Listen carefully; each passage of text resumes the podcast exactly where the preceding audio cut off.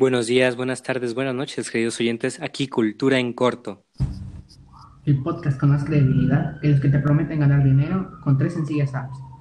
Hoy en el segmento conversación tenemos un tema muy interesante y a la vez muy triste, la Guerra Civil Española. Bien, podemos decir que esta empieza el 17 de julio de 1936, cuando el ejército de África se levanta en contra del gobierno republicano en la ciudad de Tetuán. El ejército es liderado por nada más y nada menos que el general Francisco Franco. El 18 del mismo mes, varias guarniciones de la península se levantan con éxito, en su gran mayoría. Pero, ¿por qué se alzan? Bueno, si queremos descubrir la respuesta a esta pregunta, hemos de remontarnos a 1939, cuando se convocan elecciones en las cuales, aunque se eligen más concejales monárquicos que republicanos, las coaliciones de partidos moderados y de izquierda que apoyan a la República ganan en las grandes ciudades, por lo que el rey Alfonso XIII, al ver las manifestaciones republicanas después de los comicios, decide huir de España. En Madrid, el Comité Revolucionario proclama la República, que sería conocida como Segunda República, ya que España hace varios años antes había tenido otra república fallida, al haber renunciado a la corona por su cuenta, la Segunda República estaba total y perfectamente legitimada. El presidente de esta república, provisional obviamente, sería Nieto Alcalá Zamora, que como gobernante provisional tenía como misión crear una constitución para la república con ideas de un toque fuertemente anticlerical. Aunque Alcalá pensaba en cambios moderados, se encontró con una fuerte, fuerte oposición y una ola anticlerical se desató en una buena parte de España.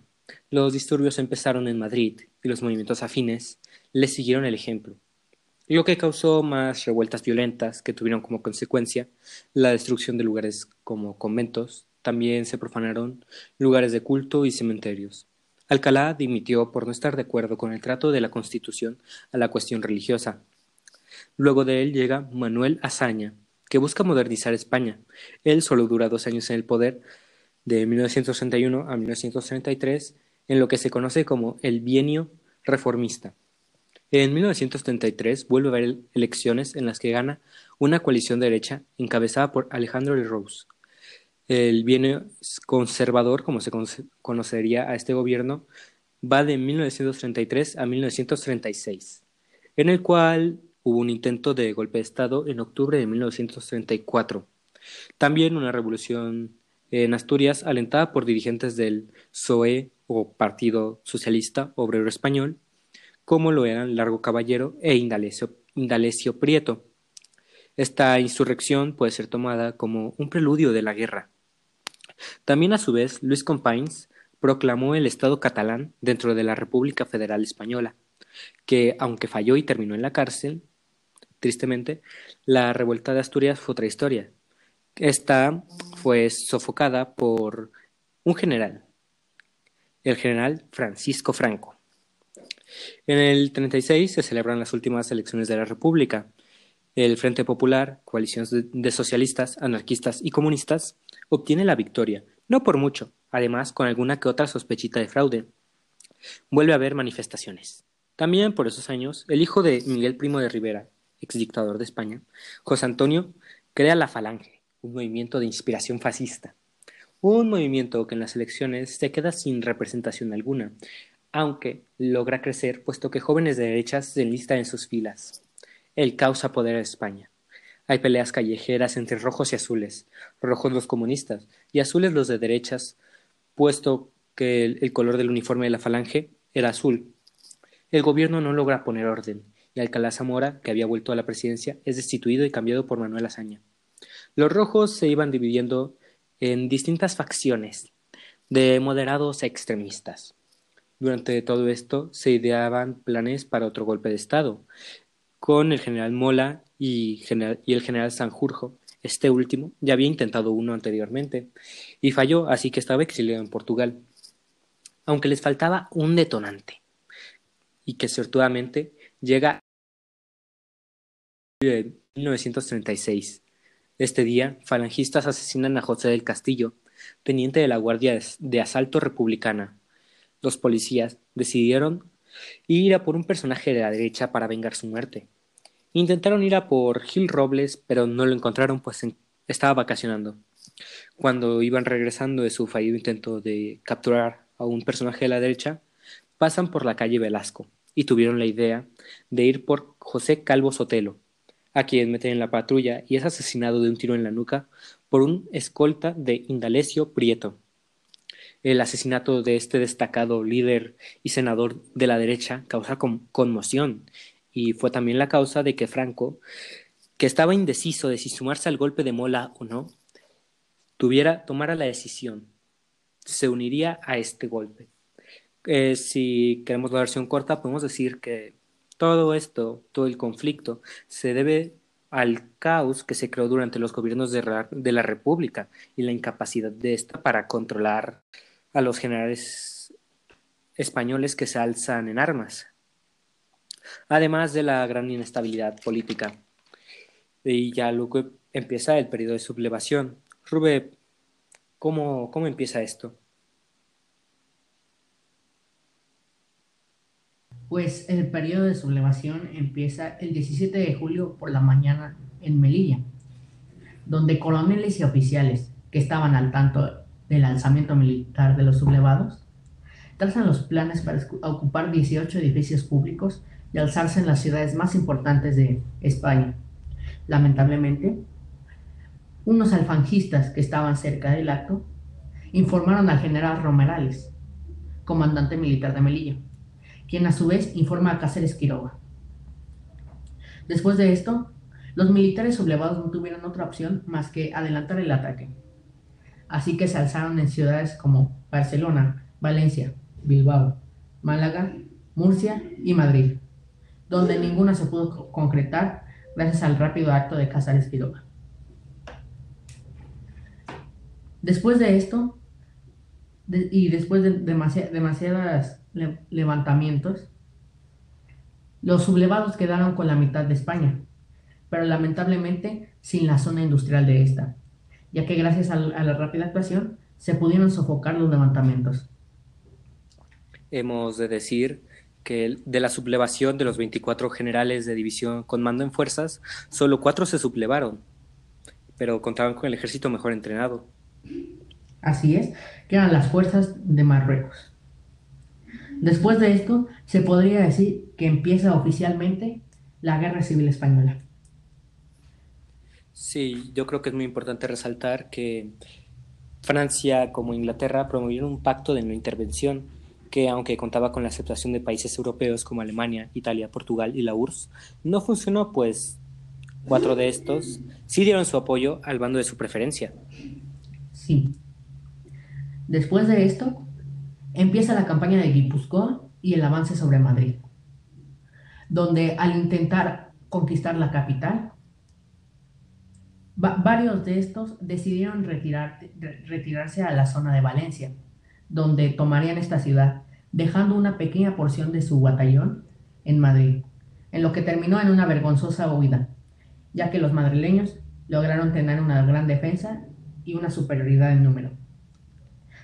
Sí, a mí se me hace que este contraataque republicano fue efectivo, ya que para luchar contra los nacionalistas, el nuevo presidente de la República, José Giral, este, que sustituyó a Casares Quiroga, empezó armando a los civiles y creando las famosas milicias, que obviamente bastaban en su mayoría de disciplina, no la tenían.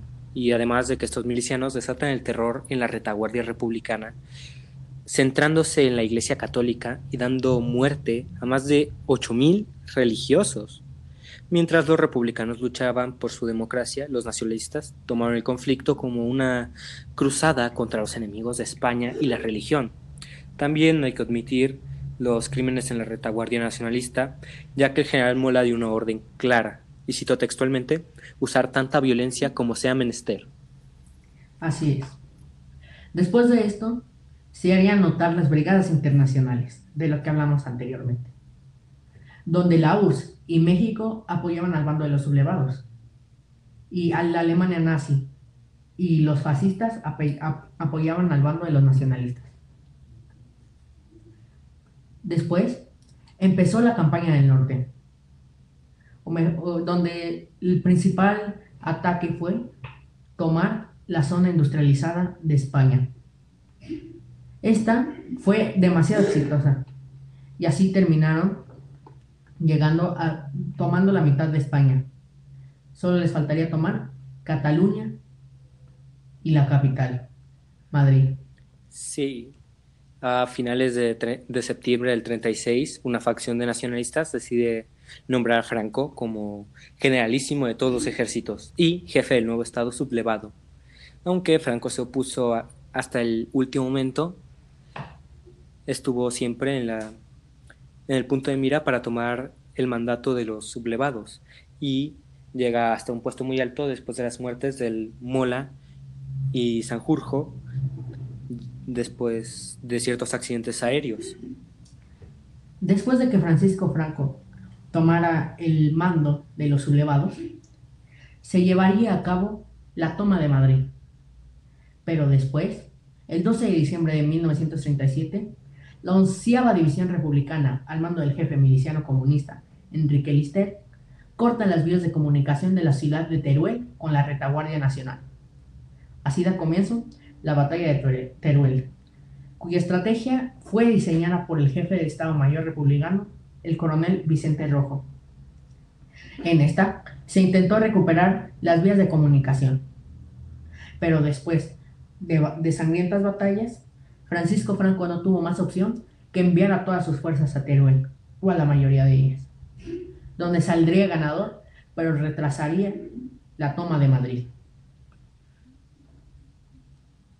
Después se llevó a cabo la ofensiva sobre Cataluña. Los dos ejércitos que terminaron muy quebrantados y muy cansados después de la batalla del Ebro y la batalla de Teruel, los nacionales lograron rehacerse muy rápidamente, estando a principios de diciembre de 1938 preparados para comenzar la ofensiva de Cataluña, que, que buscaba tomar Cataluña completo e incluida su ciudad, Barcelona. Creo que es muy importante resaltar que en mayo de 1967, después de un enfrentamiento entre facciones republicanas, anarquistas y comunistas, Largo Caballero dimite y es sustituido por Juan Negrín. Este combate toma lugar en Barcelona y Juan Negrín impulsa una nueva ofensiva que, aunque es efectiva, logra ser contraatacada efectivamente por los nacionalistas. El ataque de Cataluña, debido al mal, tiempo, se retrasó y finalmente comenzó el 23 de diciembre, avanzando desde el sur y desde el oeste, encontrando una fuerte resistencia durante las dos primeras semanas. Sobre el día 6 de enero, los restos del ejército de Ebro y del ejército de Teruel habían quedado casi completamente diezmados, mientras que el otro grupo de ejércitos, el ejército del este, se batía en retirada. El jefe de Estado Mayor, Vicente Rojo, proyectó una maniobra de diversión en la zona centro-sur para aliviar la presión sobre Cataluña, pero fracasó.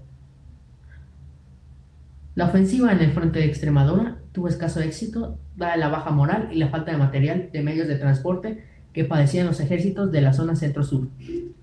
Así pues, a partir de la primera semana de enero de 1939, y el avance de las tropas nacionales fue prácticamente imparable, llegando al final a Barcelona, donde se, se encontraron con una muy baja resistencia, entrando así Franco a la ciudad. El último paso para los nacionales era tomar Madrid. Defensores de Madrid, encabezados por un gran ejército y por muchos milicianos, bajo el lema de no pasarán, defendieron hasta lo último su capital. Lamentablemente pasó lo inevitable. Los sublevados lograron tomar la capital. Después de esto, en todas las frecuencias de radio del país, sonaba la noticia de que la guerra había terminado, con los sublevados ganando. Bueno, Ángel, Dime, ¿qué crees que fue lo que impulsó la derrota de la República? Bueno, si me lo preguntas, Este, la República, como bien sabemos, que contaba con el 72% del territorio, 63% de la población, las reservas de oro y plata, las fábricas de armas, todas, completamente todas, y casi toda la industria química, con gran parte de los cultivos de regadío y las minas de carbón, junto con la industria metalúrgica, es casi increíble que haya perdido la guerra. Además de que en la parte militar tenía el 50% del ejército, 81% de los aviones y 90% de los barcos de la Armada. Casi todo el ejército a su favor. Pero bien, yo creo que se basa en cinco factores principales. Uno sería el pacto de no intervención, que ya hemos mencionado y el cual incumplieron muchos países. Dos, el dinero, que aunque la República tenía las reservas ya mencionadas de oro y plata, los nacionales lograron obtener financiación de grandes sumas de dinero, lo que les trajo la balanza más a su favor. 3. Un líder. Como vimos, la República tuvo como seis presidentes en un corto periodo de tiempo, lo que significaba que nadie mantuvo un liderato de la República claro y constante durante todo el conflicto, mientras los sublevados, al morir Sanjurjo y Mola, siguieron al general Franco todos juntos. La cuarta vendría siendo la indisciplina. La desconfianza del Frente Popular hacia todos los militares llevó a la República a desmantelar el ejército. Casi lo mismo con la Armada, en la cual, aunque hubo fieles a la República, la mayoría terminó o cambiando de bando o en el paredón de fusilamiento. Hasta después de un año, principalmente el Partido Comunista y asesores soviéticos organizaron al ejército regular de la República. Pero ya era muy tarde. Ya los nacionales contaban con apoyo mando fuerte, armas, territorio y lo que faltase para aplastar a la República. Pero ambos tenían fuerzas irregulares, con una pequeña diferencia. Las milicias republicanas trabajaban, o mejor dicho, peleaban con un liderazgo diferente al del ejército republicano, mientras que los requetes y falanguistas, principalmente facciones del ejército nacional, estaban siempre bajo un poder militar la quinta vendría siendo la unión de sus fuerzas, la más importante, si, se me preguntara a mí. Los nacionales marchaban disciplinadamente bajo un mismo mando, mientras en la República los anarquistas, comunistas, los comunistas del Partido Español y los del POUM hacían la guerra como ellos querían. Algunos primero veían por la revolución y luego por España. Tenían diferentes formas de ver cómo usar la guerra a su favor, si era el fin para la revolución contra el capitalismo, o tenían que estar unidos para destruir al fascismo. Ejemplo de esto serían las jornadas de mayo de 1937, donde las facciones republicanas luchaban entre ellas mismas. Y la verdad es increíble que haya durado tan, tanto tiempo, pues se veía que esta república estaba destinada a fallar y que duraría aún mucho menos. Rube, pero déjame preguntarte, ¿tú qué opinas de la república? Desde el principio de la batalla se vio que la República no consideró que el alzamiento de los sublevados podría llegar a tal magnitud y no estaban preparados para, para una batalla como la que dieron los, los sublevados. Eh, fue, fue un movimiento estratégico muy bueno, primero aislar la capital para después atacarla, ya que tendrían todas sus tropas concentradas en un solo objetivo. En mi opinión, la, guerra siempre estuvo ganada, para Franco debido a su gran inteligencia militar y su superioridad numérica al, al, final de la batalla. Y después de cierto tiempo, los nacionalistas ya habían asumido su, su derrota. Eh, te tengo otra pregunta. Si tú hubieras estado en esa época, en esa España fragmentada, ¿a cuál bando hubieras apoyado? ¿Los republicanos o los nacionales? Los republicanos. Sin duda alguna, claro que sí. Yo me hubiera decantado mucho por los requetes, que era como se le llamaba al ejército carlista, por su visión Dios, patria y rey. Monárquica, patriota y religiosa, sin duda alguna, es la que más me convence. A nuestro querido oyente me gustaría preguntarle y que reflexione a qué bando se hubiera unido, a los nacionales o a la república. Bueno, creo que eso sería todo por el día de hoy. Como siempre, les agradecemos a nuestros queridos oyentes por habernos escuchado y les deseamos una buena tarde, un buen día o una buena noche. Y con esto nos despedimos. Esto fue Cultura, en corto.